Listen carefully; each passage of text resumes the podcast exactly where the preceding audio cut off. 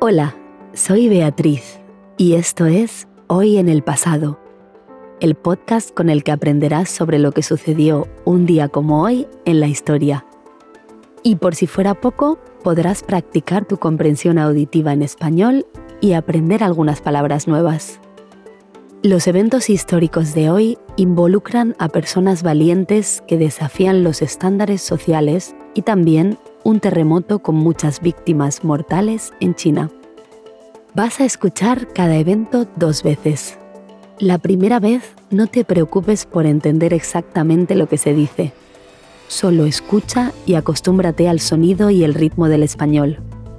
En la segunda escucha puedes intentar enfocarte más en las palabras y frases y su significado. Comencemos. ¿Qué sucedió un día como hoy en el pasado?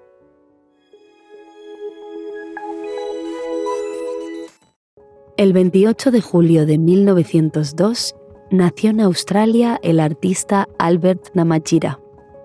Logró ser uno de los pintores más importantes de su país y es conocido en todo el mundo por sus paisajes. Gracias a su fama, él y su esposa se convirtieron en 1957 en los primeros aborígenes en recibir la ciudadanía australiana, aunque con restricciones. El gobierno australiano tardó 10 años más en darle los derechos similares al resto de los aborígenes.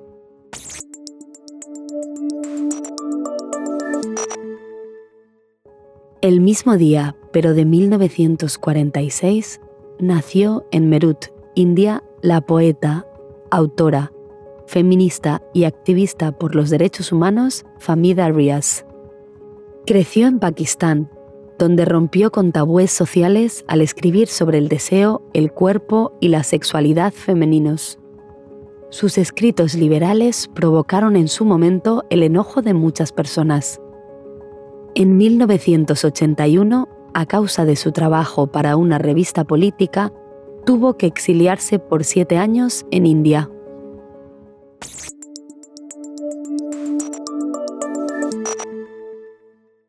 El 28 de julio de 1976, un terremoto con una magnitud de 7,8 en la escala Richter azotó Tangshan, China.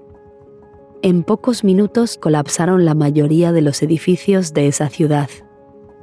Más de 240.000 personas fueron reportadas oficialmente como muertas, pero mucha gente piensa que hubo, en realidad, 700.000 víctimas.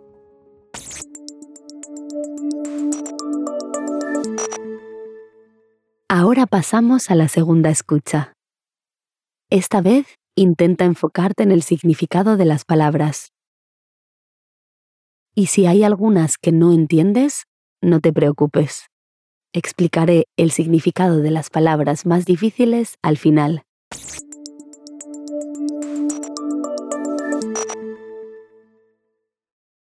El 28 de julio de 1902 nació en Australia el artista Albert Namatjira. Logró ser uno de los pintores más importantes de su país y es conocido en todo el mundo por sus paisajes. Gracias a su fama, él y su esposa se convirtieron en 1957 en los primeros aborígenes en recibir la ciudadanía australiana, aunque con restricciones. El gobierno australiano tardó 10 años más en darle los derechos similares al resto de los aborígenes.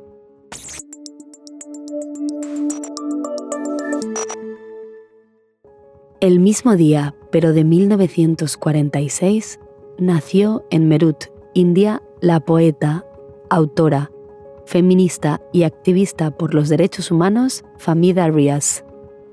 Creció en Pakistán, donde rompió con tabúes sociales al escribir sobre el deseo, el cuerpo y la sexualidad femeninos.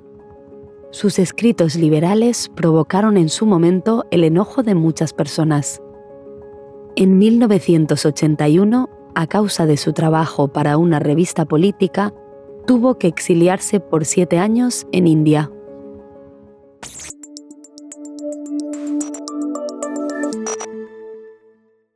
El 28 de julio de 1976, un terremoto con una magnitud de 7,8 en la escala Richter azotó Tangshan, China.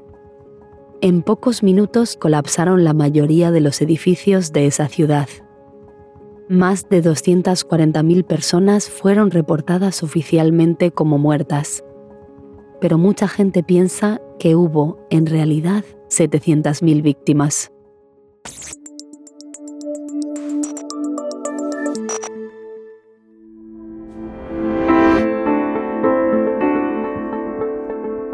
¿Qué palabras te han llamado la atención?